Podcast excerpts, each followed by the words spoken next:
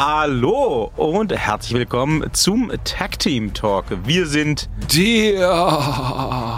der, Der. der hierher. Der. Mir ist kalt. Ja, man hört das. Und trotzdem sind wir auch in dieser Kälte der, deutsche Wrestling Podcast. Das stimmt. Auch für diese Woche. Äh, ja, und äh, auch für äh, eure Mamas und keine Ahnung wie noch. Äh, wieder an den Mikrofonen. The Man, The Legend, The Freezing Phenom of Podcasting. The Undertaler. Die Taler. Eisertaler bin ich heute. Das ist lame. Das Ja. ist, Ich bin ja auch nicht für die Mamas da. Sie ich sind bin ja. Glacier. Oh, kenne ich nicht. Wie, was kennen Sie nicht? Wer ist das?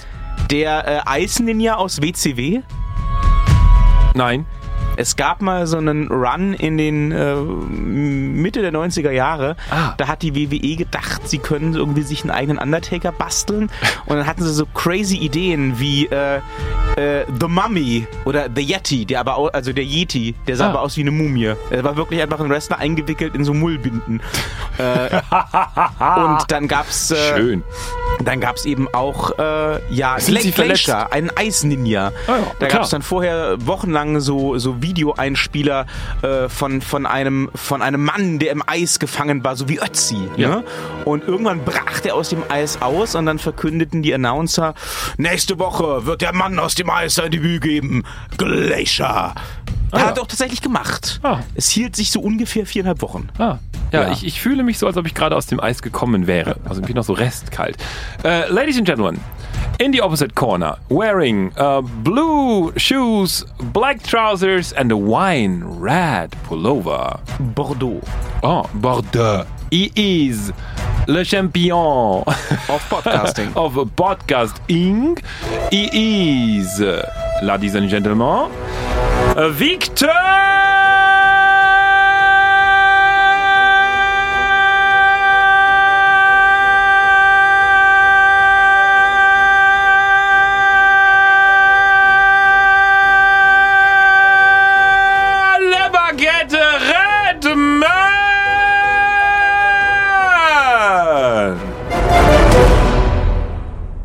Zeige Ihnen gleich mal mein Baguette. Oh Gott! Ja, schönen guten Tag. I, das fängt ja eklig an. Ja. So Wobei, ist wenn man so ein manchmal. Wrestler wäre mit so Mullbinden drumherum, dann wäre ja die Verletzung, die man dann vielleicht hätte, von vornherein schon ärztlich versorgt. Es wäre so kompakt, könnte man sich quasi, wenn, wenn der Cesaro, wenn der Fevaro bei, seinem, bei seiner Verwölfung mit den Fänen so eine Mullbinde drumherum gehabt hätte, dann hätte man nur noch gesehen, dass es irgendwann nach außen quillt, aber eigentlich wäre schon mal versorgt gewesen, so erst versorgt. Ich weiß nicht, ob ich rausgeschlagene Zähne unbedingt mit Mullbinden versorgen würde, aber da können wir Man vielleicht mal irgendwo äh, anfangen. einen Experten einladen. Also Fevaro. nee, da, da Der ist Experte für ausgeschlagene da, fra- da fragen Zähne. wir meine gute Freundin Alessa, die ist ja Ärztin, die kann uns dann erklären, ähm, ob das eine adäquate Versorgungsmethode wäre für ausgeschlagene Zähne. Mullbinden gehen immer. Die kann man für alles nehmen. Wenn man die fest genug macht, dann schnüren die jede Blutung ab. Ich bin nicht so sicher. Na, wir müssen mal, wir müssen mal gucken. Die Alessa muss sich ja mit, äh, mit so Wrestling-related Verletzungen eh so langsam anfreunden. Äh, ihre Tochter, meine liebe Patentochter, wird ja Wrestlerin werden. Ja, natürlich. Das ist, ist Gesetz. Keine andere Chance. Die wird allein schon aus dem Grund Wrestlerin werden, weil der Papa das Wrestling so sehr hasst, das Kind aber so sehr liebt und wenn das Kind zum Wrestling will und dann irgendwann selbst wrestelt, keine andere Wahl hat, als ständig bei so Wrestling-Events rumzuhängen. Oh mein Gott. Das wird episch. Ja, ich habe hier neulich äh, auf dem auf dem äh, Rückweg von einer Zugfahrt, äh, die sehr lange dauerte und wo dann irgendwann sehr viel Langeweile aufkam, äh, mal den Walter in Action gezeigt. Ne? Nichts wollte sie machen, kein Puzzeln, kein Pepperwoods gucken, nichts. Ja. Habe ich sie mal gefragt, oh, möchtest du mal äh, den lustigen Onkel, Wol Onkel Walter sehen? Ja. Und dann gab's so hier beste Clotheslines of Walter. so ein YouTube-Video. Hat sie sehr gelacht. Oh mein Ich habe Gott. ihr Jolly Wolly beigebracht. Jolly Wolly. Das kann sie schon sehr gut. Die Alessa hat ein bisschen geschimpft. Ja. Sie sagt, es ist noch keine Wrestling-Zeit. Das Kind ist zwei, aber das geht dann schon. ja, soweit zum Thema frühkindliche Bildung. Wrestling, okay, ja Auf gut. Also Fall. man kann halt in ein Wrestling-Stable gehen oder in die Schule. Beides geht nicht. Also von daher wird es schwierig. Ja, im Alter von zwei Jahren sind unsere Hörerinnen und Hörer da draußen, hoffe ich nicht, obwohl, vielleicht hören die uns ja auch zu, um, also lassen ihre Kinder äh, uns zuhören, damit die Kinder dann besser einschlafen können zum Beispiel. Ich habe letztens den Einschlaf-Podcast gehört. Wirklich? Ja. Hören Also- Leute sowas ernsthaft? Der- Ich habe ich hab mir die Top 5 der meistgehörten deutschen Podcasts angehört und ich war ganz entsetzt. Also man soll ja keine Kollegen dissen, aber ich disse jetzt mal ein paar Kollegen.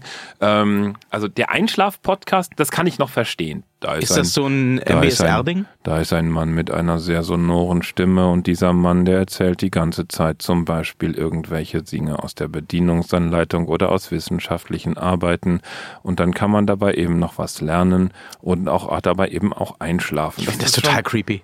das, das, das, das kann ich verstehen. Ich nutze zum Einschlafen immer äh, alte Star Trek-Folgen, Next Ja, ja. Generation, mit einem äh, Kopfhörer drin, so einem in so einen kleinen, kleinen Kopfhörer aufs Kopfkissen legen und dann spricht der Picard zu mir und das ist ganz, ganz einfach dann einzuschlafen. Also von daher, das kann ich verstehen. Ein Podcast, den ich überhaupt nicht, wir reden von Top 5, der in Deutschland am meistgehörtesten Podcast. Ein Podcast, den ich überhaupt nicht verstehen kann, ist eine Frau. Der heißt eine Frau. Nein, Ach so. der heißt Harry Potter nacherzählt, glaube ich, Ja! oder sowas.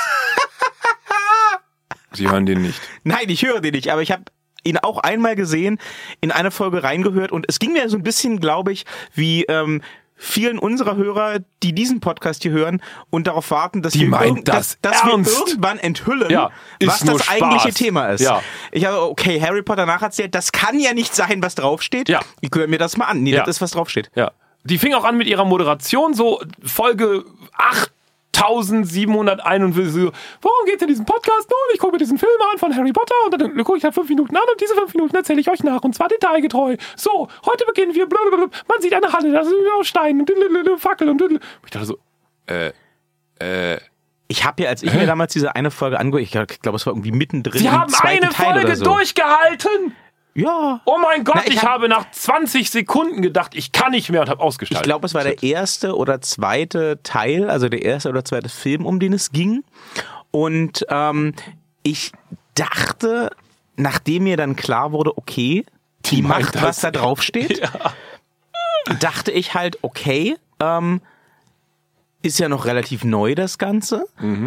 Das ist wahrscheinlich so ein, so ein Ding wie ähm, zum Beispiel Bum Reviews. Ja. Ähm, da, das ist ja dieses YouTube-Format von Anno dazumal, wo der, der, der, der lustige Comedian slash Filmkritiker ähm, so einen crazy Obdachlosen spielt, der dann natürlich total falsch und überspitzt Filme nacherzählt. Ähm, das ist dann wiederum lustig. Ne? Je, jede Folge beginnt, oh my God, this is the greatest movie I've ever seen in my life. Und äh, dann, dann erzählt er, äh, wie Transformers war oder eben Harry Potter oder Batman, Dark Ja. Knight, sonst irgendwas. Und das ist halt einfach super lustig gespielt. Ja. Und ich dachte, das könnte vielleicht das sein, worauf sie hinaus will. Aber nein, Nein. ja. es ist. Also äh, für alle Menschen da draußen, äh, Niveau geht anders. So zum Beispiel beim Tag Team Talk. Und äh, man kann noch für uns voten, während ihr das jetzt hier hört. Äh, wir sind nominiert nämlich für den deutschen Podcast Preis. Das ist korrekt. Für den 2020 Publikumspreis sind wir nominiert. in der Kategorie Publikumspreis. So. Und äh, die äh, Kolleginnen und Kollegen vom ähm, äh, wie heißt das hier, diese unwichtige kleine Telekommunikations... Ach ja, stimmt, äh, Telekom. Äh, vom Telekom-Podcast. Die Bitches vom Telekom-Podcast, die nutzen jetzt ihre Social Media Superpower und haben allen Menschen, die jemals was damit zu tun hatten, ähm, äh, äh, ungefragt quasi, also allen Newsletter-Subscribern, ungefragt gesagt, dass sie auch nominiert sind und haben einen Button da reingebaut. Da kann man dann sofort für die abstimmen. Wenn ihr wollt, dass das kapitalistische System siegt, obsiegt, so heißt es. Wenn ihr wollt, dass das kapitalistische System obsiegt, dann folgt ruhig diesen Schritten von diesem kapitalistischen Verein. Wenn ihr aber wollt, dass die Gerechtigkeit siegt, dass wir als ein Volk gemeinsam einen Podcast hören und diesen Podcast gemeinsam an die Spitze der Entwicklung schießen können, um dem Friedrich Jähn, hieß der so? Weiß nicht, keine zu folgen und, und äh, äh, dann votet für den Tag Team Talk und denkt immer daran, niemand hat die Absicht, einen Podcast zu produzieren. Außerdem, wenn ihr nicht für uns wählt, dann äh, Töten wir Hunde. hetzen wir den, Ja. den, den Walter auf euch. Das ist So. Fakt. Ja, auch. Den guten Walter. Und wir töten Katzenbabys. Nein, wir töten keine Katzen. Das darf man nicht tun. Es, Oh. Da gibt's diese Netflix-Doku, Don't Fuck with Cats. Mhm, das, das ist ganz gefährlich. Ne? Wenn, man, wenn man Menschen umbringt, ist egal. Aber bringst du Katzen um Mhm. und postest das online, Leute finden dich. ist kein Witz. Gucken Sie mal hier. Ich habe Don't- den Don't Teaser gesehen. Cats online. den Teaser gesehen. Und danach war ich genauso interessiert, wie eine weitere Folge von Harry Potter nacherzählt zu hören. So, kommen wir zu dem, weswegen wir hier sind. Häkeln. Ja. Ja. Genau. Ich habe ja eine neue Wolle entdeckt und zwar war ich in Friedrichshain. Da gibt's die Gärtnerstraße, da geht die, ähm, die geht so ein bisschen weiter in die, in die Modersohnbrücke. Da gibt's auf der rechten Seite einen tollen Handarbeitsladen. Ähm, die haben so, so ganz viele, also die gibt's schon seit fünf, sechs Jahren, ähm, so in dieser Gentrifizierungsphase so noch im letzten Wehen irgendwie mitgekommen. Und die haben eine ganz natürlich gegerbte Wolle, die ist äh, ganz, ganz fantastisch. Also die fühlt sich natürlich so ganz kuschelig weich ein, äh, an, aber die ist eben äh, komplett biologisch auch gegerbt worden und biologisch gefärbt worden. Und die Grüntöne, die sie haben, die haben mich so angesprochen, da bin ich, nee, Wrestling war das Thema. Wissen Sie, ich wollte gerade sagen, was auch biologisch gegerbt und gefärbt wurde? Mein Hirn. Nein. Ach so. Die geschundenen Körper diverser Wrestler beim NXT Takeover. Das war die schlechteste Überleitung, die sie in dieser Sendung bis jetzt jemals gemacht Da, haben. das war ehrlich gesagt ziemlich gut. Ich habe da schon wesentlich schlechtere in hingekriegt. dieser Sendung noch nicht. Ja, Pischbosch. Das, ich, ich, ich, ich, ich sehe das grundsätzlich anders. Aber oh mein Gott, war dieser Takeover gut. Ich sagte es zwar Ja. gefühlt nach, nach, nach jedem äh, Takeover, aber ich glaube, das war so als, als Gesamtprodukt tatsächlich, finde ich, der, der geilste Takeover, den ich bisher gesehen habe. Ah, ja, wir hatten ja schon so die ein oder andere vorbereitende kleine Diskussion in einem sozialen Netzwerk namens WhatsApp. Äh, soziales Netzwerk ist es gar nicht, um Gottes Willen. gerade sagen, ja, also in so einer, so einer, so einer Kommunikationsplattform namens WhatsApp. Hm, Ich sehe das ein bisschen, aber es ist okay.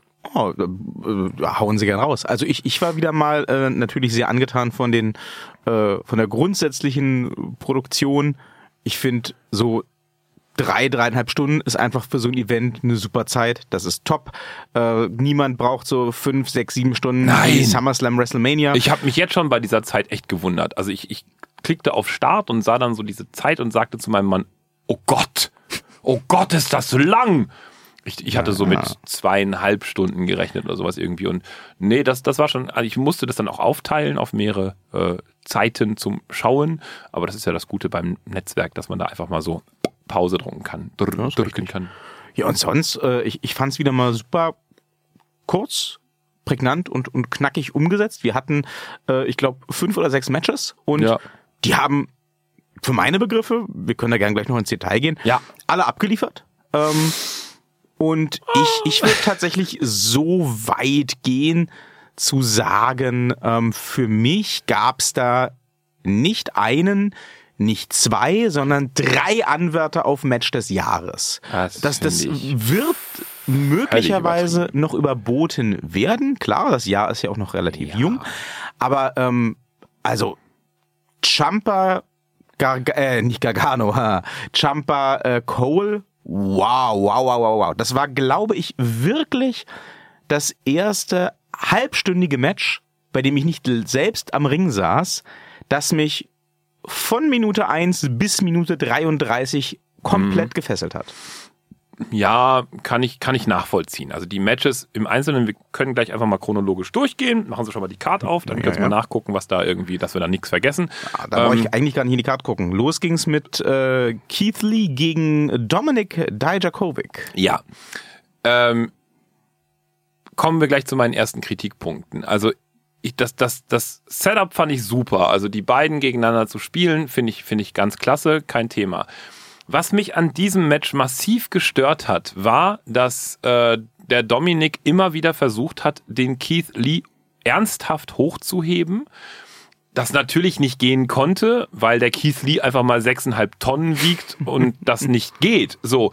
Sechseinhalb gloriose Tonnen, bitte. ja, genau. Und äh, in den Momenten, wo dann aber eben das sein musste, wo, wo er den dann eben hochheben musste und dann so seltsame Sachen noch machte, wie vom oberen Seil zu versuchen, ihn dann noch zu shouldern, um dann irgendwie halt rüber zu werfen. Da war mir dann das Mitwirken von Keith Lee an diesen Sachen einfach so zu platt, so zu leicht zu durchschauen. Das war einfach so, also das, ich, weiß gar nicht, wie, wie ich das sagen sollte. Der Keith Lee hat quasi, also nicht der, der, wie heißt der? Dijakovic? Nee, wie heißt Dominik Dijakovic. Dijakovic, okay. Also nicht der Dijakovic hat den Keith Lee über sich geworfen, sondern der Keith Lee hat sich über den Dijakovic werfen lassen oder geworfen. Also das, das war leider daran, dass das immer wieder versucht wurde, also dass immer wieder Keith Lee geschultert werden sollte. War das nicht geckig oder irgendwie so am Ende mit voller Kraft ist es ihm dann gelungen oder so, sondern es ging halt einfach nicht.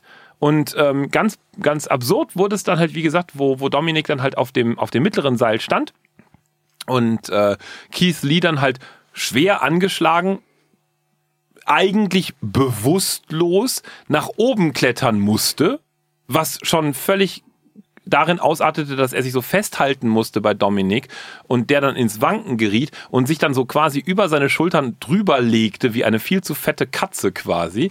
Und dabei ähm, äh, der Dominik halt einfach anfing, in dem mittleren Seil so zu wanken, dass dann irgendwie Keith Lee sich nur noch abfeuern musste, über ihn drüber einen Purzelbaum machen müsst, musste und Dominik so mitgenommen hat, irgendwie, was dann aussehen sollte wie, oh, jetzt hat er den über das dritte Seil irgendwie noch geschouldert. Das war, das fand ich leider einen totalen Schwachpunkt. Das hat immer wieder, diese, diese Shoulder-Moves haben ähm, ähm, für mich diesen, diesen Fight immer wieder ad absurdum geführt, ehrlich gesagt. Den Rest fand ich super. Ist mir gar nicht aufgefallen, Hm. tatsächlich. Also, ich meine, das ist ja auch letztendlich bekannt, dass die allermeisten Moves nur unter Mitwirkung Ja. funktionieren. Also auch äh, ein, Andre the Giant hätte niemals von Ja. einem Hulk Hogan äh, einen Body Slam einstecken Natürlich. können, wenn er nicht mitgegangen wäre. ähm, ja, und, und, und und auch der in letzter Zeit so beliebte äh, Flipping Pile Driver, Hm. den ja gerade die AEW quasi jetzt als mittlerweile als Übergangsmove benutzt, alle fünf Minuten. Nicht Ähm, nur den, aber dazu kommen wir später. der, ähm, der ist ja tatsächlich auch so ein Move, der von der Person, die ihn einsteckt, hauptsächlich ausgeführt wird. Deswegen äh, haben wir bei AEW jetzt zum Beispiel auch schon gesehen, dass äh, die alten Rocker vom, vom Midnight Express Ding gemacht haben, weil äh, die, die haben halt dann die, sich die jungen die, die Jungs, äh, die, die, die jungen Wrestler gegrapscht Ja. und äh, die haben dann halt mit denen einmal hier diesen Sprung gemacht. Ja. Das, das, das ist auch klar. Ähm, ich, ich fand's, ich fand's äh, nicht, nicht so auffällig, muss ich Naja, sagen. wenn Sie es wissen, achten Sie mal drauf, dann geht es nicht mehr raus. Ich habe ab dem ersten Mal, wo es mir aufgefallen ist, ähm, gleich darauf geachtet auch. Ja, und ja, ab dem Moment war es so, ja. aha. äh. Und da war ich, der Rest, der, der hat darunter für mich wirklich gelitten. Also ähm, wenn ich diese Szenen quasi rausschneiden würde, wäre der Rest sehr geil. Der Rest war wirklich sehr gut. Also die, die, die Ansetzung des Kampfes, die Techniken, äh, sowohl von äh, Dominik, dessen Nachnamen ich jetzt schon wieder nicht aussprechen kann. Dijakovic. Genau. Äh, wie auch von Keith Lee, dessen Nachnamen ich viel besser aussprechen kann. Ähm, ist ja auch glorios. ja, ähm, äh, äh, waren, fand, fand ich, also alles, alles toll, alles wirklich top, super. Ich bin eh ein ganz, ganz großer Keith Lee-Fan. Ich fand Ähm, vor allem die Athletik ja. von beiden Ja. grandios. Ja, also absolut. da äh, ja. Saltos aus dem Stand Ja. und Rolle vorwärts, Rolle rückwärts, übereinander, gegeneinander. Ähm, auch ein Dominik, der Jakovic, äh, wenn er auch keine 6,5 Tonnen wiegt, ist er nun beileibe kein Hobbit. Nö. Also was der da teilweise aus dem Stand produziert hat an äh, athletischen Keith Lee kann höher springen als er. ja. Also Keith Lee musste sich ducken, als er über ihn drüber springen wollte. Im Gegensatz zu andersherum, Keith Lee kam quasi komplett über den ausgestreckten, äh, zwar in sich kauernden, aber sich nicht extra duckenden Dominik Dajakovic drüber. Das war sehr schon krass, ne? Das Ja, war ja. sehr geil. Ja. Also ich habe tatsächlich nach dem Match, ich habe mir diesen Takeover ja tatsächlich live gegeben. Okay. Ich habe nach diesem Match getwittert, die wissen aber schon, dass das der Opener ist, ne? Ja. Weil ich dachte, in jeder Wochenshow oder auch in, in Ja, jedem durchschnittlichen Pay-Per-View wäre das ein. Main-Event Ja, gewesen. locker, klar. ganz locker.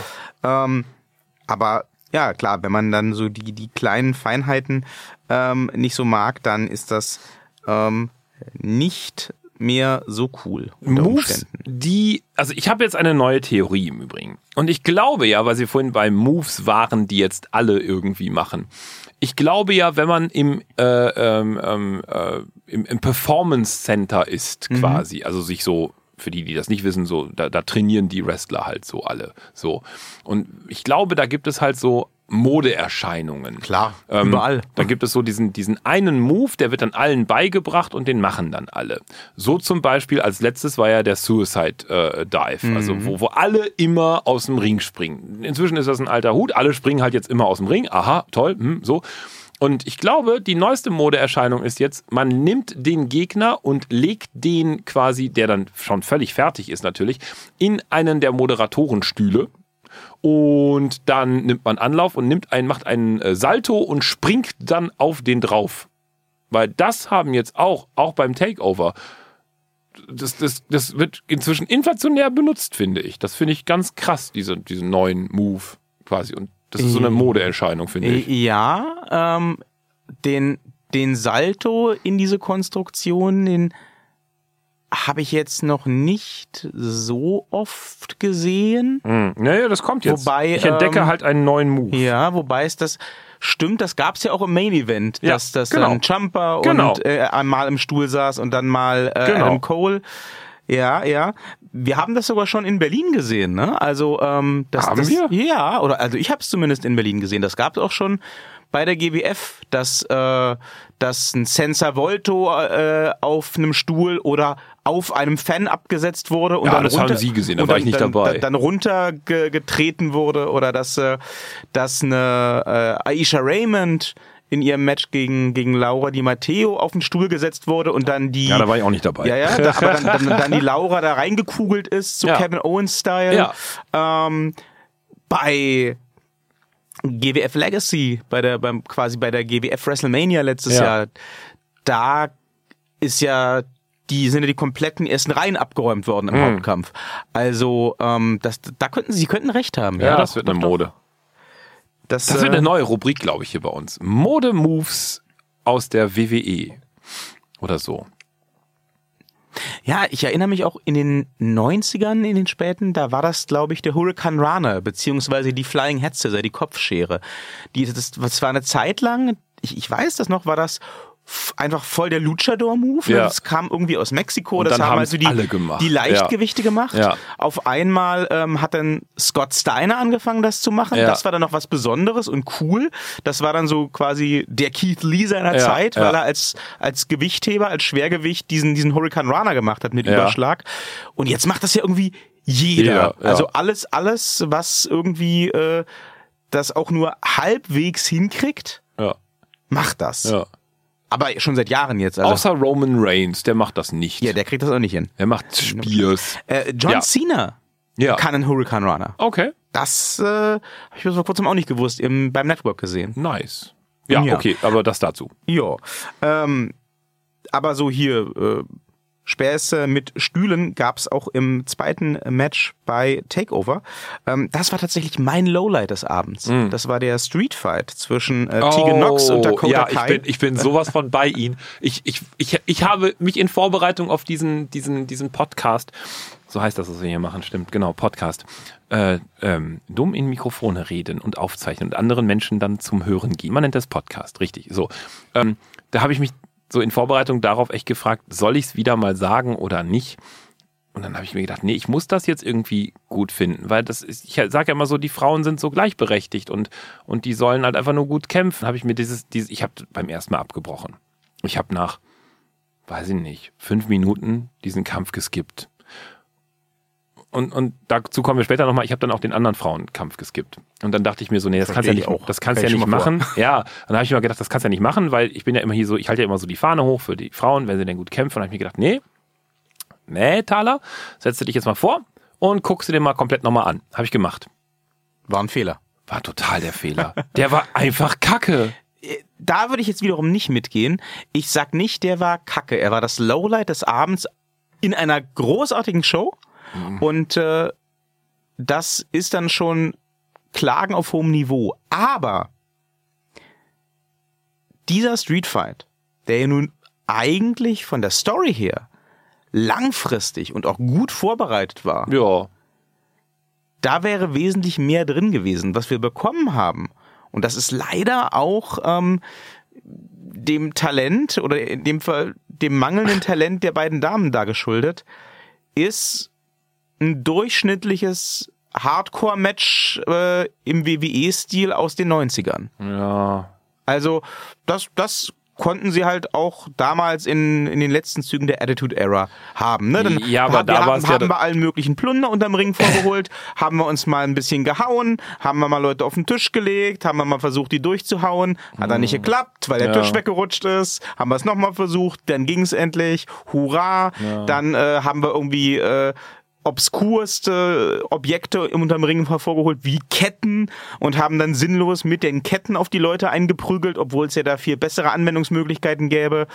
Dann haben wir noch versucht, irgendwie das Ganze ein bisschen kreativ zu gestalten mit so Tape oder so. Ja, aber vor allen Dingen, die haben ja nicht mit den Ketten, also das Einprügeln mit den Ketten, das war mehr so ein. Ich hau dich jetzt. Also ich habe gestern ähm, von einem äh, älteren Herrn, Volker, habe ich die Offenbarung quasi bekommen. Ich kann ja kein Tischtennis spielen. Also ich Okay. hau den Ball halt immer so Ich, ich kenne das Problem. So. Mein Sohn, der ist zehn, der zehneinhalb, Entschuldigung, der zockt mich inzwischen beim Tischtennis ab. Und ich habe dann gestern mit dem älteren Herrn, hallo Volker, ähm, über ganz andere Dinge gesprochen. So, und, und da kam so raus, ja, früher war ich äh, im Verein und habe so auf ganz guter Liga so hier Mannschaftstischtennis gespielt. So, da habe ich gedacht, so, äh, was? Und habe ich gefragt, Moment, Volker, wieso, wa, was geht bei mir dann schief? Sagt er, wie machst du das denn? Ich so, naja, so Kelle in die Hand und dann spielen. Sagt er, nee, komplett Quatsch. Dann habe ich gestern gelernt, wie man Tischtennis spielt. Jetzt kriege ich demnächst noch Privatunterricht, das finde ich super. Dann kann ich meinen Sohn abzocken. Aber äh, genauso verhält sich das mit den Ketten. Wenn man irgendwo draufschlägt, also wenn zum Beispiel ein guter Streetfight, völlig egal, ob das Männer oder Frauen sind, stattfindet, dann trifft die Kette quasi kurz neben dem Kopf oder auf dem Kopf, auf dem Ring auf und man denkt so, oh, oh, aber da wird richtig geschlagen. Hier wurde, wie beim Tischtennis, das habe ich nämlich gelernt, man muss nicht so aus dem Handgelenk schlagen, das ist der Fehler, sondern man muss, wer hat das gestern genannt? Ich habe den Fachbegriff schon wieder vergessen. Egal, man muss so den, den, den Ball nur schieben. Also der kommt an nimmt und schiebt den wieder zurück. Und das wurde mit der Kette gemacht. Das ich total lächerlich. Das war sowas von lame. Das war so, ich streichel dich, mit, du, du, du läufst in meine Kette rein und ich nehme dich auf und streichel dich damit.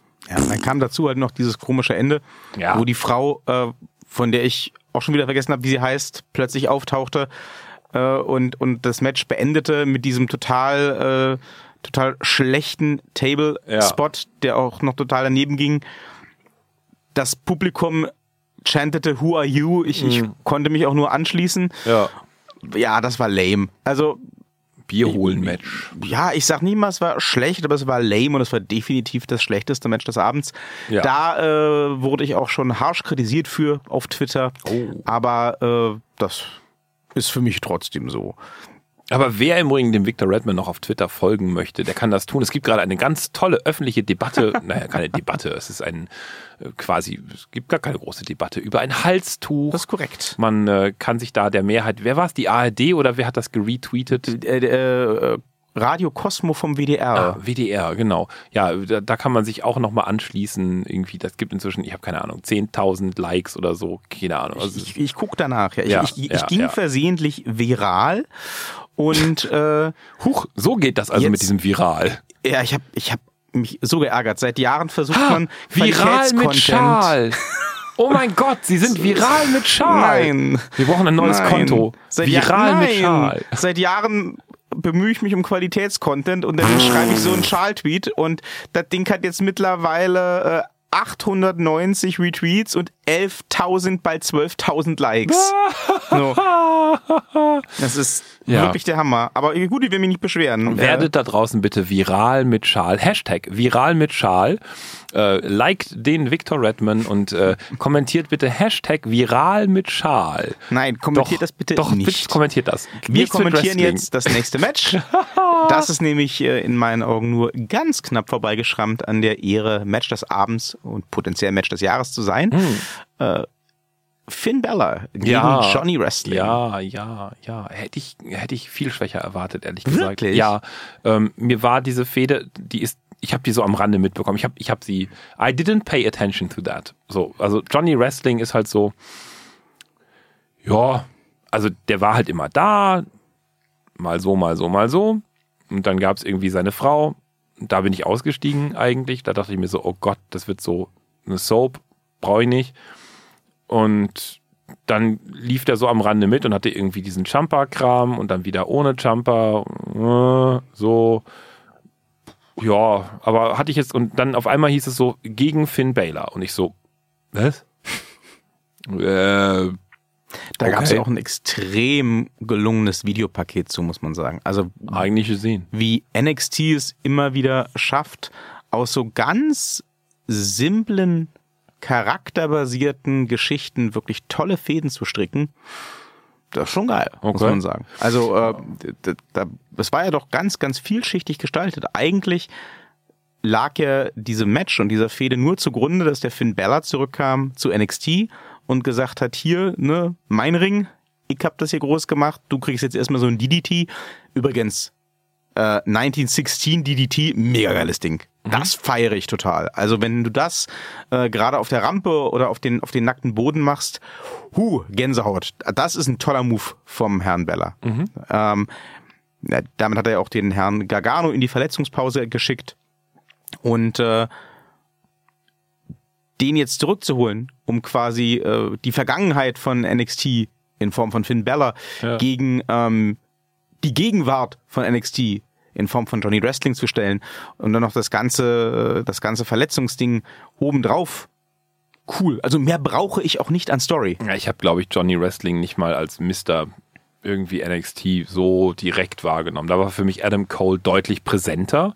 Ähm, also ich, ich, ich habe Johnny Gargano halt immer so als auch da. Also schon, schon nice und gut und alles kein Thema, mhm. aber eben als so auch da empfunden irgendwie. Im Gegensatz zu Adam Cole, den ich immer ganz, oh Gott, warum ist der noch da empfunden habe. Aber der war immer sehr präsent. So. Ähm, nee, und, und äh, an dieses Match hatte ich ehrlich gesagt, da bin ich so, glaube ich, neutral ist das beste Wort dafür. Ich bin da, ich dachte mir so, naja, Gott, das ist, ist okay, das wird gut werden und dann wird das hinter der Finn gewinnen. So, weil es ist halt eben der Finn. Ich habe überhaupt nicht verstanden, warum der wieder zurück zu NXT musste, ehrlich gesagt. Das, das finde ich seltsam. Ich, ich, glaube, der wollte. Ja. Ich meine, es gab ja eigentlich seit oder, oder nach diesem verpatzten Gewinn des Universal Titles mhm. nichts mehr Vernünftiges zu tun für ihn. Das ist richtig, ja. Und, ähm, Aber NXT ist ja immer noch so ein bisschen die, also offiziell ist es ja noch die, die, die, die, sagen wir mal, Vorbereitungsliga für den Main-Kader. Is it though? Naja, also. Eigentlich nicht mehr. Ja. Also, jetzt mit dem, mit dem Wechsel ins ähm, amerikanische Fernsehen, weg vom mhm. Network, also weg von der Network-Exklusivität, mhm. ist es jetzt eigentlich die dritte Brand. Ja, und das heißt eben immer noch Next, ne? NXT. NXT, ja. ja. gut, aber meine Güte. Also wir hatten auch mal eine Zeit lang einen äh, durchaus ernstzunehmenden äh, Konkurrenten, eine durchaus ernstzunehmende Alternative zur WWE, die sich halt TNA nannte. Also mhm. ähm, das, das äh, das kommt vor. Ich denke, ähm, dieser Gedanke, dass man da auch, auch die jungen Stars ähm, vornehmlich präsentiert und dass man da ähm, Leute noch ein Stück weit formen kann ja. und, und, und erproben kann, sich beweisen lassen kann, das wird NXT auch nicht verlieren. Hm. Aber was wir jetzt schon in den letzten Wochen gesehen haben, ist, dass du bei NXT jetzt nicht mehr damit rechnen musst, dass irgendwie plötzlich ein Vince McMahon sagt, so, den finde ich gut und den finde ich gut und, und die finde ich gut ja. und die sind jetzt bitte ab morgen raus. Ja, ähm, und das finde ich ist auf jeden Fall für NXT ein Pluspunkt, ein, ein ja, ja, mega klar. Pluspunkt.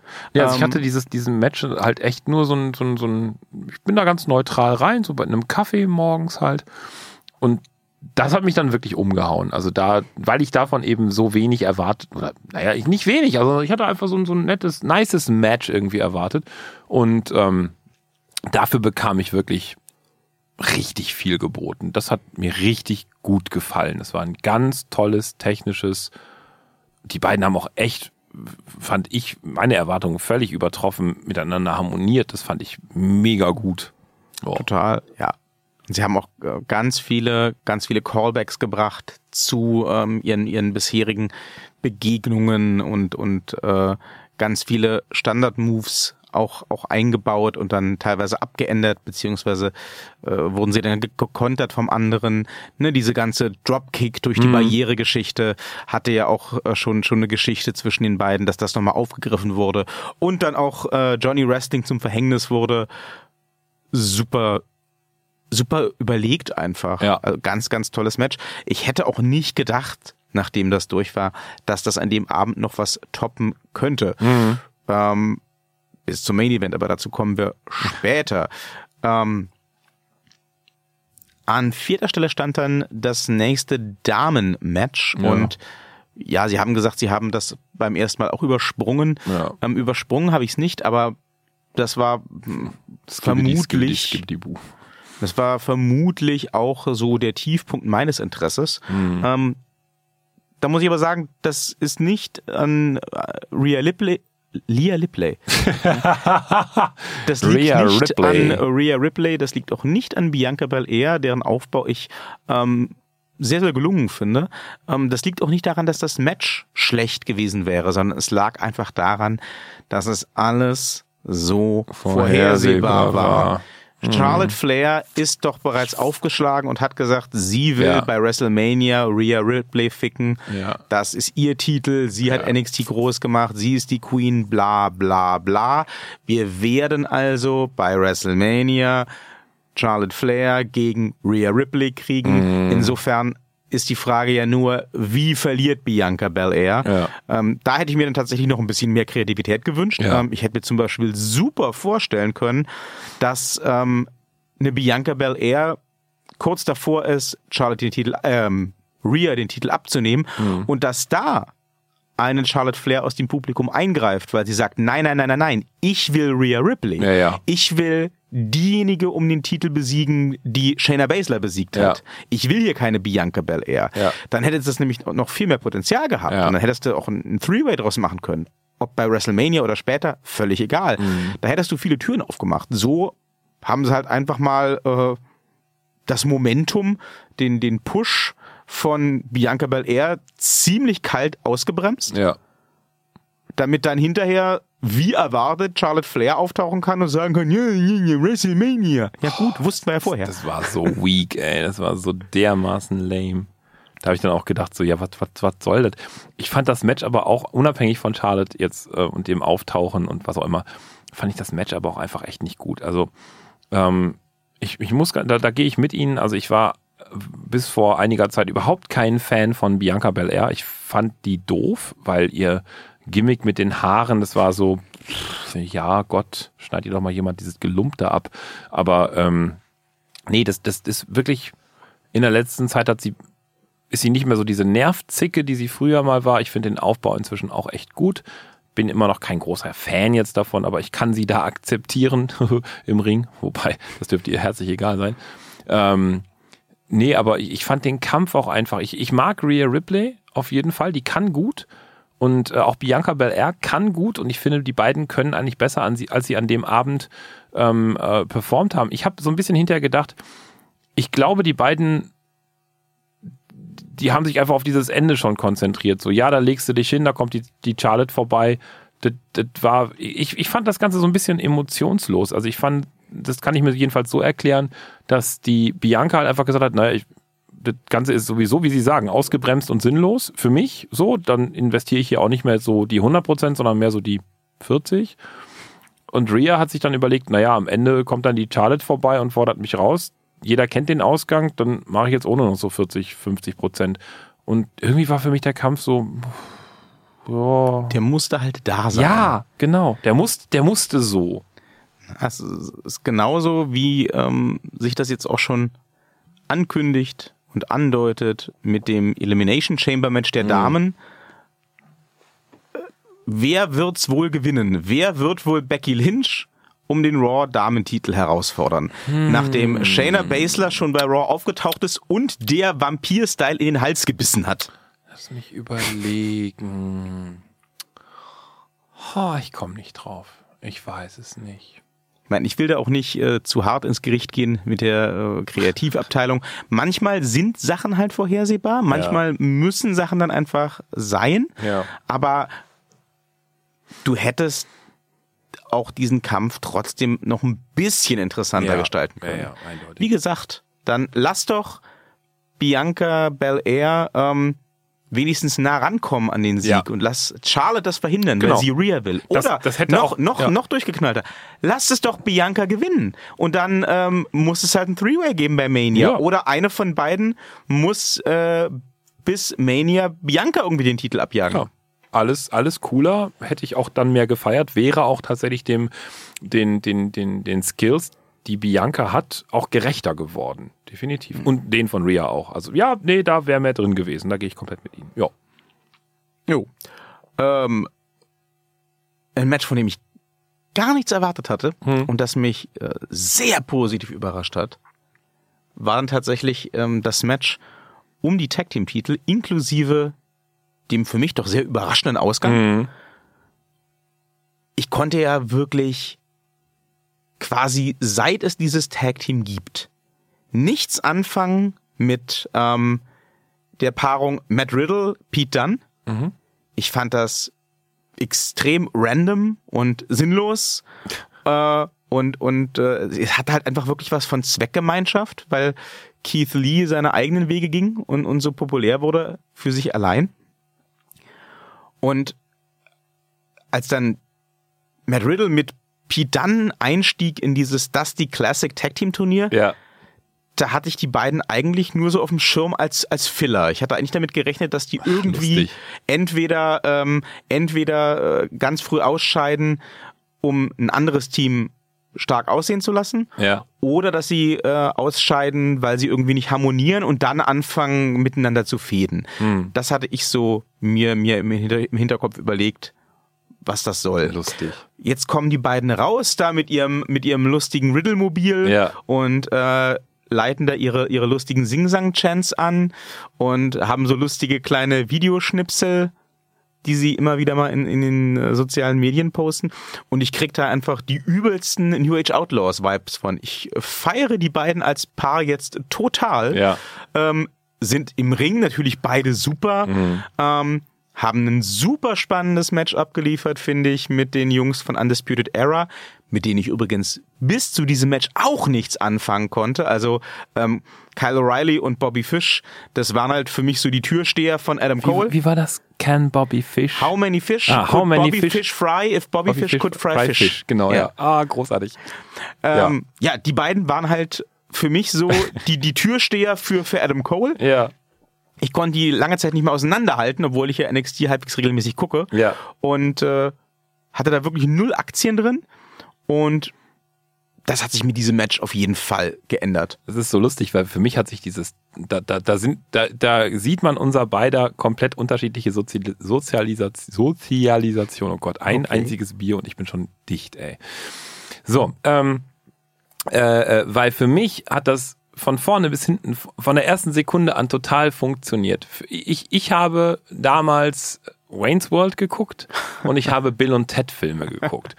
Und wenn Sie Bill und Ted Filme gucken oder ein bisschen Wayne's World gucken, dann ist dieses Pairing einfach grandios. Das ist für immer und alle Zeiten einfach ein grandioses Pairing. Sie meinen jetzt Matt Riddle und Pete Dunne? Yes. Hier die, die Broserweights. Ja, richtig. Mit dem Golfmobil, mit diesem riesengroßen Pokal da hinten drin, mit der Art und Weise, wie eben Matt Riddle guckt und da dann, dann eben auch agiert und also es ist einfach alles, es ist einfach alles total großartig. Ich habe sie gefeiert.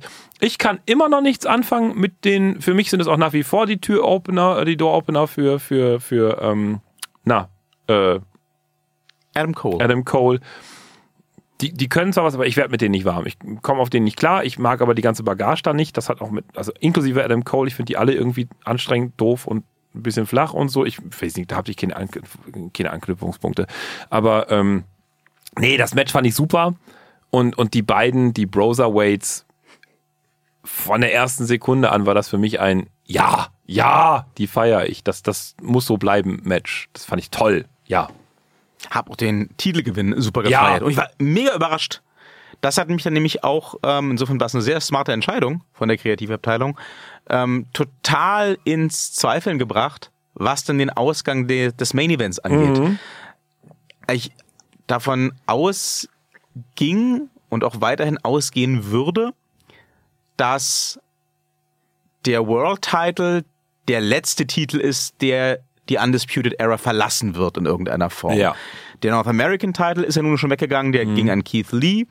Und ich hatte eigentlich gedacht, dass ähm, ja, also mir war auf jeden Fall klar, so rein von der vom vom vom Storytelling Point of View, Ja. dass es zu erwarten ist, dass die Tag Team Titel weggehen, bevor der World Title weggeht. Ähm, der ein oder andere, der jetzt zuhört, mag sich fragen, warum denn? Das ist so Autorendenken. Das ist also, ne, das ist so, so eine Frage von, wie würde ich es denn schreiben? Wie macht es dramatisch am meisten Sinn? Ja. Von der Dramatik her, da werden Sie mir zustimmen, macht es am meisten Sinn, dass der, dass der wichtigste Titel der letzte ist, Klar. der, der weggeht. Klar. So. Ähm, und als dann plötzlich die Tag Team Titel weg waren, Ja. so kurz nach dem North American Title, da saß ich dann wirklich vorm Bildschirm und dachte, oh. Wir erleben jetzt offenbar Ja. gerade das Ende der Undisputed Era. Das Strip Down. Ja, ja, Und ich hatte ja eh im Vorfeld schon überlegt, wie sie das hinkriegen wollen, dieses Match aufzulösen zwischen Champa und, und, und Adam Cole. Ja. Weil Adam Cole ja so mega stark dargestellt worden ist seit Ja. Monaten. Andererseits aber auch Champa ja der Darling nicht nur der Fans, sondern auch äh, der, der, der, der NXT-Kreativen ist und ja auch irgendwie diesen Sieg braucht, nachdem er den Titel nie richtig verloren hat, nachdem er diese lange Verletzungspause hatte, nachdem er jetzt seit Wochen erzählt, er wird sich seine Goldie zurückholen, Ja. äh, fand ich echt schwierig. Also ich war dann tatsächlich, nachdem die Tag-Team-Gürtel weg waren, total überzeugt, Champa wird das machen. Und ich habe tatsächlich, ne, dann können wir gleich ins, ins Main-Event einsteigen, das war für mich tatsächlich das Match des Abends und ich wäre auch echt nicht überrascht, wenn das zumindest in den Top 5 Matches des Jahres bleibt, overall. Einfach, weil ich da jeden Beat, jeden Move, jeden Nearfall gefressen habe. Ja. Also, ähm, das Match ging, ich glaube, etwas über 30 Minuten, 33 Minuten waren es, äh, summa summarum. Ab Minute 17 habe Ja. ich bei quasi jedem Cover gedacht, das ist es. Ja. Immer. Ja, ja. Egal von wem. Kann ich total verstehen, ja. Äh, deswegen war ich auch durchgehend wirklich dabei. Wie gesagt, von der ersten bis zur letzten Minute. Ja. Ähm, hab auch teilweise geschimpft, ne, als es dann in die letzten Minuten ging, als dann die Jungs von der Undisputed Era rauskamen. Ja. Stand ich wirklich davor, hatte, Alter, nee, komm, also du hast jetzt Ja. so geil abgeliefert Ja. Mhm. und jetzt, jetzt löst du das, indem die Undisputed Era so die Ex-Style den Champa totschlägt Genau. und na, come on, ne? Ja. Und dann bügelt er die auch alle um. Ich, Okay, also wenn der jetzt, wenn der, wenn, wenn, wenn der, wenn der schon total kaputte Jumper jetzt noch die komplette Error abfertigt, dann gewinnt das jetzt auch. Dann hat er ja nochmal hier seinen, seinen Finisher rausgeholt. Und Cover, eins, zwei, nein! Äh, kann ich ja immer noch aus der Haut fahren. Und dann kommt Gargano und ich dachte wirklich, Soweit war ich dann schon drin in dem Ganzen. Ich dachte, als Gargano kam wirklich, er kommt, um zu helfen und um die ähm, Jungs von der Undisputed Era vom weiteren Eingreifen abzuhalten. Und dass der dann natürlich sich den Gürtel nimmt und Adam Cole den Sieg verschafft Ja. aus Missgunst und Neid, das macht, wenn man sich die Geschichte von Champa und Gargano anguckt, total Sinn, Ja. Ich verstehe auch die äh, Stimmen aus dem Internet, die sagen, oh, scheiß Ende für ein tolles Match. Aber ich verstehe es. Ähm, ich bin gespannt, wie es weitergeht. Und es tut der Qualität dessen, was davor kam, absolut keinen Abbruch. Also ich bin mit diesem Match, das ist mein letzter Satz dazu, ähm, tatsächlich Adam Cole-Fan geworden. Ich habe mir jetzt mehrmals den Vergleich zu Shawn Michaels gebracht. Den lasse ich auch zu, kein Thema. Ähm, das, das Auftreten von der Undisputed Era oder von dem, von dem Rest der Bagage, das war für mich tatsächlich der Punkt, warum ich gesagt habe, ähm, bis, bis dahin war das Match für mich wirklich 100 Prozent. Ähm, und ich fand das jetzt gar nicht mal, also ich fand es auch blöd, so im Sinne von, oh, so lösen die das jetzt auf, äh, lame, äh. Was ich dann aber noch viel blöder fand, und das ist dann jetzt so Autorendenken, ähm, wenn der wenn der Jumper vorher eben, das haben Sie gerade selber gesagt, ich, ich, ich schlage Sie jetzt mit Ihren eigenen Zitaten links und rechts um die Ohren, wenn der Jumper vorher eben genauso fertig doch schon ist, dann macht der nicht noch mit so zwei Moves die kompletten anderen Leute von der Undisputed Era platt. Das fand ich unglaubwürdig. Das, das einfach aus der Storyline. Ich, ich weiß, warum die da sein mussten und ja, das war ein toller Kniff, aber dann hätte man das eher machen müssen oder so. Aber an der Oder so nacheinander immer. auch, aber so wie der Jumper eben auch völlig zu Recht in einem großartigen Match, so fertig wie der war, dann hinzugehen und zu sagen, ja, jetzt schmeiße ich mich einmal durch den Ring, oh, dann sind die alle schon mal halb platt und dann mache ich da nochmal noch mal einen Move und oh, dann sind die alle total tot. Nee. Und das war dann für mich der Punkt, wo ich gedacht habe, so, der hat mich rausgekickt. Bis dahin habe ich das nämlich gekauft, was die gemacht haben. Und ich dachte nämlich auch so bei jedem Finisher so, what, das geht noch weiter wie krank. Und wenn dann halt jemand, der quasi schon mit einem Bein im Leichensack steht, irgendwie sagt so, "Nö, eigentlich bin ich Heidi und springe über die Wiese. Nee, dann, dann, dann habe ich auch das Ende nicht mehr gekauft. Das war so, nee, dann ist da keiner fertig. Dann, dann sind die zwar ein bisschen aus der Puste, aber nee, dann bin ich vorher belogen worden. Das fand ich für mich den Downer bei diesem, bei diesem Match. Das fand ich scheiße. Das war für mich blöd gesetzt, aber man kann es ja nicht jedem recht machen. Ich bin da auch total bei Ihnen. Das war der Schwachpunkt an diesem Match, was für mich aber nicht sagen ändert, dass es einfach in der Gesamtheit Ja, episch war. Ja. Also ähm, einfach rausschneiden. groß, diese. groß, groß abgeliefert. Aber in der Tat, den Finish mit Gargano, Mhm. der sich den Titel holt und dann äh, Champa den Sieg kostet, den Ja. hätten sie ja tatsächlich auch ohne Eingreifen der Undisputed Era Ja, bringen können. und- Ja, Vielleicht wären Leute dann noch früher drauf gekommen, was er, was er vorhat, ja. weil es eben nicht die Jungs von der Undisputed Era am Ring gab, die man ja theoretisch auch hätte vertreiben können an seiner Stelle. Ja. Ähm, aber das hätte ich, glaube ich, auch in Kauf genommen. Als Kreativer an der Stelle. Ja. Aber ähm, trotzdem, mega Event, äh, Ja. mega Show. Ich bin sehr gespannt, wie es jetzt weitergeht. Ähm, es kann natürlich sein, dass wir jetzt einfach äh, Champa Gargano die dritte kriegen. Das war ja eigentlich schon in Planung und aus, in ja. der Mache, ja. als das ähm, funktioniert aber auch. als die Champa-Verletzung Ja. passierte damals und er den Titel abgeben musste. Ja. Ähm, ja, ich, ich glaube aber ehrlich gesagt, ähm, das wäre sogar nochmal ein Rückschritt für. Für, für, für beide, der vielleicht nicht nötig ist. Ich würde fast tippen, also Stand jetzt, ne? ich habe auch die aktuelle NXT-Episode noch nicht gesehen, Ich auch nicht. aber ich würde äh, eigentlich tippen, Stand jetzt, dass wir zu WrestleMania hin, vielleicht beim äh, Takeover am WrestleMania-Wochenende, ähm, sowas kriegen wie einen Four-Way. Und zwar mit Champa und Gargano und Finn Balor gegen Adam Cole. Denn ähm, ja. Adam Cole, Adam Cole hat jetzt endgültig alle legitimen Herausforderer besiegt. Ja. Ähm, es gibt niemanden mehr im aktuellen NXT-Kader, den er noch nicht besiegt hat. Es gibt niemanden, gegen den er den Titel noch nicht erfolgreich verteidigt hätte. Du könntest jetzt, wenn du dringend willst, noch äh, Keith Lee auspacken. sagen, dann ja. hättest du Champion gegen Champion. Ja. Das weiß ich aber nicht, ob sie die Karte zum jetzigen Zeitpunkt unbedingt ziehen wollen. Mhm. Außerdem müssten sie dann Keith Lee gewinnen lassen, sonst würde das wiederum dessen Momentum sehr schaden. Und ich sehe das nicht, dass sie den zum Doppelchampion machen. Also so sehr sie ihn auch, ihn Ja, auch pushen und nicht. anscheinend an ihn glauben, Ja, ja. sehe ich das nicht.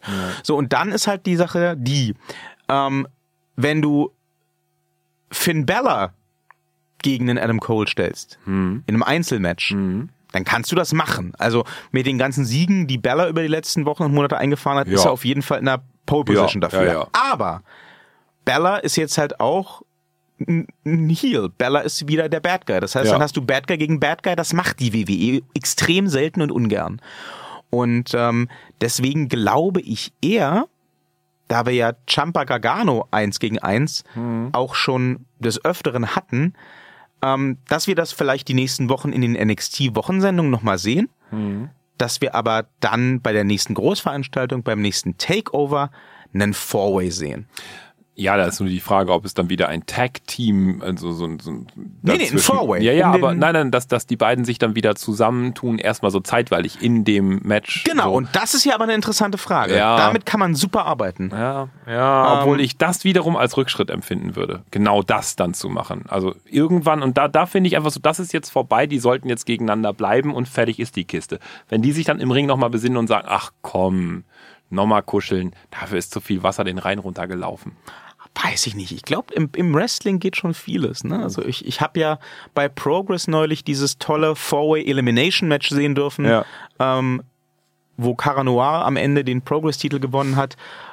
Von Ilya Dragunov, den er als letzten eliminiert hat. Ja. Die beiden hatten ja zu dem Zeitpunkt gerade eine epische Rivalität, eine epische Matchserie hinter sich. Und die haben dann tatsächlich in diesem Elimination-Match beide ja aufeinander aufgepasst Ja. und geguckt, dass die anderen zuerst eliminiert werden, um dann eben unter sich so als, als Best Frenemies diesen Titel auskämpfen zu können. Das, das kann auch schon funktionieren. Das ist schon ziemlich cool. Das kann mal funktionieren, aber das haben ja nun mal wirklich Gargano und Champa jetzt schon wie oft, also Nein, haben, sind die schon so Ja, nicht- oft gegeneinander geturnt? Nee. ja, ich, also für mich gefühlt Diese- 20 Mal. Diese, es gab so dieses, dieses, diese Lage gab es bis jetzt, glaube ich, in der Form so richtig erst einmal mit vertauschten Rollen. Da hat sich Champa gegen Gargano gewandt. Ja, Und dann hat ja der, der Vince McMahon da reingefunkt, weil er die plötzlich in den Main-Kader geholt hat und dann sollten sie da wieder zusammen antreten und so Ja. weiter.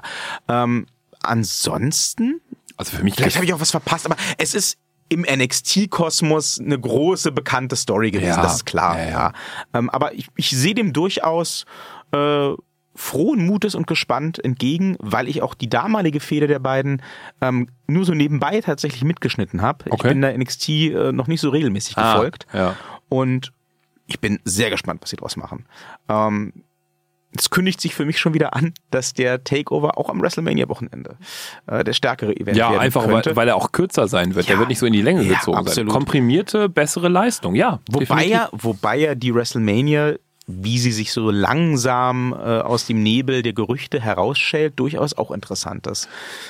Ja, aber das wird einfach aufgrund dessen, dass da eben wieder sehr auf Länge gezogen wird, werden. Das wird auf Leiden der Matches wieder gehen. Ja, oder klar. auf den Rücken der Ja, Matches. klar. Das ist völlig absehbar. Ja. Total. Es wurde ja auch überlegt, ich habe es glaube ich schon mal erwähnt, ob man zukünftig, ähm, da man ja eh ein WrestleMania-Wochenende hat, die Hauptshow tatsächlich auch auf zwei Tage Ja, verteilt. aber das ist ja noch nicht der Fall jetzt. Nö, aber das fände ich einen super Ansatz. Runtergehen werden sie ja nicht mehr. Und dieses, dieses äh, Verteilen auf zwei Tage, das funktioniert ja bei Machen Wrestle das die Kingdom Fans super. mit? Das funktioniert bei Wrestle Kingdom super. Ja, okay. Und in Japan. Und ähm, das funktioniert zum Beispiel auch hier bei der GWF super. Hat jahrelang funktioniert mit der Berlin Wrestling Night. Jetzt letztes Jahr zum ersten Mal mit, mit Legacy, Hm. quasi mit deren eigener WrestleMania. Und das Wochenende ist ja sowieso ausgefüllt. Also du hast, wenn WrestleMania Wochenende ist, in der Stadt, wo die Show stattfindet, am Freitag SmackDown, Ja, du stimmt. hast am Samstag ein Takeover, du hast am Sonntag die Mania und du Ja. hast am Montag Raw. Ja. Und es gibt Travel-Pakete, da gehen Leute zu allen Shows. Und ich habe gehört, die kosten so, so... um die 5000 Dollar. Ja, na für den SummerSlam. Ja, ja. Nein, ich habe es nicht gebucht. Ja. Aber ich habe äh, ne, Trick 17 mit Selbstüberlistung gemacht. Aha. Ähm, ja, also Sie haben ihr Geld abgehoben und verbrannt. Nein, nein, ich, ich habe ja, ich habe heute, ne, also für alle, die jetzt da draußen nicht wissen, worum es geht, ich habe heute mal geguckt, weil mir so eine Werbeanzeige äh, zugespielt wurde. Ähm, äh, äh, es gäbe ja noch fürs SummerSlam-Wochenende im August, ähm, wo ich frei, frei, frei habe, Ja. Ein, äh, ein Travel-Paket für äh, alle Shows am SummerSlam-Wochenende, also SmackDown, Takeover, Slam, Raw, mit Hotel und allem drum und dran. Und, Concierge. Und Concierge-Service, erste bis fünfte Reihe wirst du platziert bei allen Shows. ja, Und kostet um die 5000 Dollar. ja. Ich habe dann den Herrn Thaler angerufen und gesagt, ich habe hier einen Notfall. Ja, der Herr Thaler sagte, Sie haben keinen Notfall, Sie haben einen Vogel. Und dann hat der Herr Redman ähm, diesen Event äh, nicht gebucht, tatsächlich. Sehr vernünftig. Ja, aber, Hä? ne, Trick 17 mit Selbstüberlistung. Ich habe es Ja. angekündigt. dadurch ähm, wurde eine, eine andere, vielleicht gar nicht mal so kluge Entscheidung, die ich diese Woche traf, ähm, im Nachhinein total gerechtfertigt. Denn ähm, ich, ich habe ja festgestellt, dass am 8. Mai dieses Jahr ein Feiertag ist in Berlin. Das ist der äh, Feiertag zur Befreiung des, vom Nationalsozialismus. Aha. Ähm, ein Freitag, wie ich glaube ich gerade schon sagte. Und ähm, an diesem Freitag, der zufällig auch in äh, London ein Bank Holiday ist, findet eine Revolution Pro Wrestling Show statt mit dem frisch aus Japan zurückgekehrten Will Osprey, der ja als ähm, mit der beste Wrestler der Welt gilt seit einiger Zeit. Never heard of. Ist so, ne? Das ist, ist, der ist so quasi auf einem Level mit, was den Fame angeht, mit Kenny Omega und so weiter. Okay. Und ähm, hat sich jetzt letzte Woche bei Revolution Pro Wrestling auch schon den äh, World Title gesichert. Am 8. Mai bei Epic Encounter ist dann die erste Verteidigung. Okay. Und ähm, ich habe dann langer Rede, kurzer Sinn, ähm, mir ganz schnell ein Ticket gekauft für die zweite Reihe. Das wird also meine erste Ref Pro Show. Hab dann noch schnell einen Flug gebucht. Freitagmorgen hin, Samstagabend zurück, noch Oh. zwei Tage London. Ich dachte, sie bleiben mindestens bis Montag oder so. Das ist das Ding. Am Sonntag ist Muttertag. Muttertag verbringe ich bei meiner Mutter. Oh, Natürlich. Und deswegen komme ich so am Samstagabend zurück. Natürlich. Ja, das heißt, der Mai, der wird mein Wrestling-Monat. Aber es wird billiger als dieses komische 5000 Definitiv. Deswegen, ähm, nur, das ist- hat sich Ich im habe Ihnen quasi belohnt. jetzt also 4.500 Euro gespart. Das ist korrekt. Das überweisen Sie bitte an. Nein. Ich muss das Geld nämlich zusammenhalten, denn der Mai wird wirklich mein Wrestling-Monat. Ich möchte das gerne mal ganz kurz kredenzen. Ah. Ja. Ne? Am, am, äh, am 8. Mai bin ich also in London für RevPro, Epic Encounter. Am 17. Mai ist dann hier in Berlin GWF Mystery Mayhem. Da sind wir doch zusammen, oder? nee, wir sind jetzt im äh, März zusammen Oh. beim Light Heavyweight Cup. Ah ja. Aber am 17. Mai, also quasi eine Woche nach RevPro in London, ist hier dann äh, Mystery Mayhem. Da bin ich wieder am Start mit eigener Tag Team Talk Lounge. Hab schon wieder, ähm, ich glaube, zehn Bestellungen mittlerweile von Leuten, die mitkommen wollen. Meine Güte. Ja, und dann ist die Woche darauf Christi Himmelfahrt, aka Vatertag. Und da ähm, reist der Herr Redman dann für weitere fünf Tage nach London und wird drei Tage komplett mit Wrestling verbringen beim Progress Super Strong Style Turnier. Ja. Das wird episch. Folgt diesem Mann auf Twitter, da bekommt ihr viele, viele tolle Sachen. Folgt uns, wo auch immer ihr uns trefft, äh, und zwar immer mit dem Hashtag viral mit Schal. Das ist ganz, ganz wichtig. Nichts mit Wrestling. Und vergesst nicht äh, abzustimmen für uns beim Publikumsvoting des, Des Deutschen Podcastpreises. Preises, Ich pack Preises. euch den Link nochmal in die Shownotes, denn ich bin sicher, ihr alle wollt, dass bei den ersten deutschen Podcast äh, Awards, beim ersten deutschen Podcastpreis, ein Wrestling-Podcast den Publikums Award gewinnt. mit dem Moderator, der viral mit Schal ging. Ich habe mir schon sagen lassen von, von, von Leuten, wenn wir das Ding gewinnen, dann lachen sie drei Tage und drei Nächte lang.